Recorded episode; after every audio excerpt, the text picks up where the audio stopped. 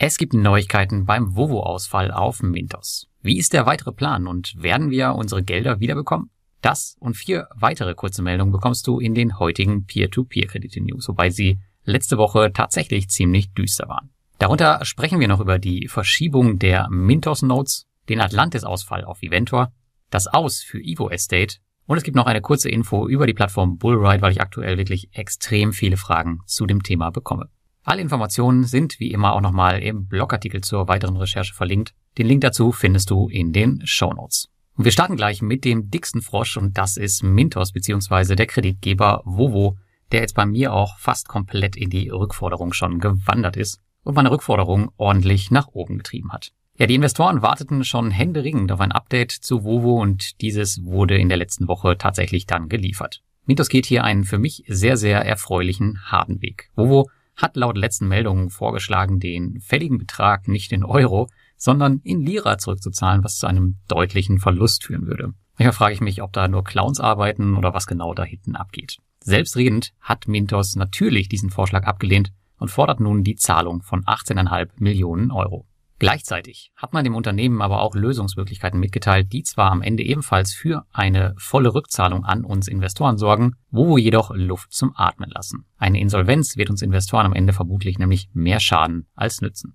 Aus dem ganzen Vorschlag so ein bisschen herauszulesen, dass Mintos hier eine Restrukturierung ähnlich wie bei Capital Service aus Polen anstrebt. Wenn ihr genau wissen wollt, was da abgemacht wurde, dann könnt ihr euch das in euren Rückforderungen anschauen und dort findet ihr in Aktualisierungen genau den Plan von Capital Service. Letztendlich geht es darum, dass über viele, viele Jahre die Kredite abgestottert werden, um dann am Ende auf die 100 Prozent zu kommen. Schauen wir auf die aktuelle Rendite der konservativen Strategie von Mintos, das sind nämlich aktuell 8,925 Prozent, wo der Verlust von Vovo aktuell noch nicht eingerechnet ist, dann wird einem schnell klar, dass Mintos hier eigentlich nichts anderes übrig bleibt, als am Ende 100 Prozent zurückzufordern, um noch annähernd konkurrenzfähig zu bleiben.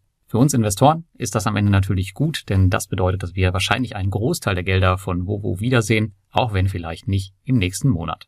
Kommen wir zur zweiten News und einem weiteren großen Thema auf Mintos. Neben Vovo hat Mintos noch einen weiteren dicken Brocken vor der Brust, den es wegzuräumen gilt.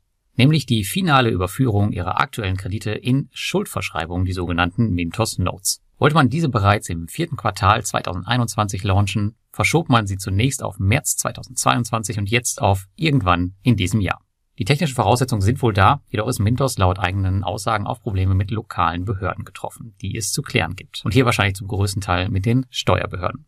Man geht hier nicht ins Detail, aber wenn ich raten soll, dann geht es hierbei unter anderem um einen eventuellen Quellensteuereinbehalt in Lettland, der das Investment für Investoren vieler Länder entweder unrentabel machen würde oder aber vor zu große administrative Hürden stellt. Die jährliche Bescheinigung über die steuerliche Identität je Plattform lässt grüßen. Man muss nun also mit den einzelnen europäischen Behörden und der FCMC passende Lösungen ausarbeiten, bevor man die Schuldverschreibung offiziell auf der Plattform bereitstellen kann. Was für Mintos gilt, wird übrigens auch sehr wahrscheinlich für alle anderen in Lettland regulierten Plattformen, also Twino, Via Invest und Debitum Network gelten. Denn keine von ihnen hat bisher die entsprechenden Finanzinstrumente online genommen, obwohl viele auch schon das Jahresende 2021 anvisiert hatten. Meine aktuelle persönliche Befürchtung ist, findet man hier keine Einigkeit, könnte das zu einem wahren Desaster für jene Plattform werden, denn viele werden schlicht und einfach ihre Gelder abziehen und wieder auf unregulierte Alternativen ausweichen. Und das wiederum öffnet den Raum für weitere Scams.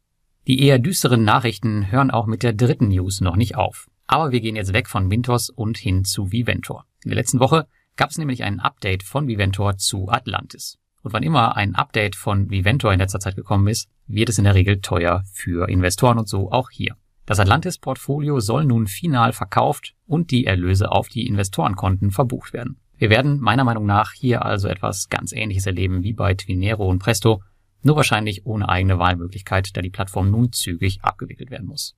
In der Mail an die Investoren bereitete man schon darauf vor, dass der Verkaufspreis des Portfolios nur ein kleiner Teil dessen sein wird, was noch ausstehend ist. Ich selbst rechne für mein Portfolio hier mit einem 70 bis 80-prozentigen Verlust, wenn nicht sogar mehr. Auch wenn es bitter ist, viel zu machen wird hier nicht sein. Natürlich kann man sich jetzt Gruppen anschließen, rechtlich gegen sie vorgehen etc. und sich noch viele weitere Stunden damit beschäftigen. Aber ich persönlich nehme es als das Risiko hin, was P2P-Kredite nun einmal mit sich bringen, schreibe die Verluste ab und hoffe, dass die Plattform bald endlich komplett verschwindet. Aber Gott sei Dank war Vivento ja am Ende viel, viel sicherer als Bankeinlagen, Immobilien und Aktienmärkte, so wie sie es selbst auf ihrer Startseite als Marketing geschrieben haben. Ja, vielen Dank. Die News Nummer 4. Eine weitere P2P-Plattform wird vom Markt verschwinden. Aber keine Angst, dieses Mal unter etwas glücklicheren Umständen. Evo Estate, der fluffige Marktplatz für Immobilienkredite, wird mit InRento zusammengeführt. Damit verlieren wir leider auch den Zugang zu vielen Real Estate Plattformen, wo wir dank Evo Estate ja keine Anmeldung mehr brauchten. Dafür gewinnen wir aber mit InRento eine Plattform in einem meiner Lieblingssegmente, den Mietimmobilien. Bestehende Evo Estate Nutzer können dadurch hier deutlich niedriger einsteigen, nämlich mit 100 Euro statt 500 Euro. Evo Estate wird nun über die nächsten zwei Jahre abgewickelt werden und die laufenden Kredite werden zu einem Ende gebracht. Auf dem Primärmarkt werdet ihr ab sofort nur noch InRento-Projekte finden. Auch wenn der Merger einige Veränderungen mit sich bringen wird, beispielsweise eigene Bankkonten, Regulierung, Quellensteuer etc., finde ich den Schritt in Ordnung. Mein Portfolio bestand zuletzt sowieso schon zu fast 50 Prozent aus Mietprojekten.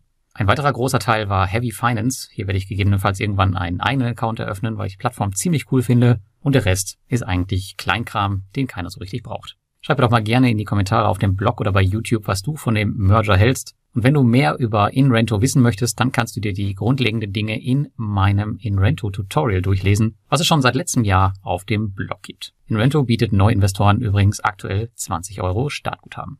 Und zuletzt sprechen wir noch über Bullride. Die habe ich am Wochenende als meine neue Plattform auf dem Blog vorgestellt und im Grunde handelt es sich hier um einen Marktplatz für Scooter, die dann verliehen werden und mit dessen Verleih ihr am Ende Geld verdienen könnt. Ich hatte hier mit dem Management von Bullride ausgemacht, dass wir für die Community 100 Scooter reservieren, wobei ich mir überhaupt gar nicht sicher war, wie viel davon weggehen würden. Aber am Ende wurden diese 100 Scooter in weniger als vier Stunden verkauft.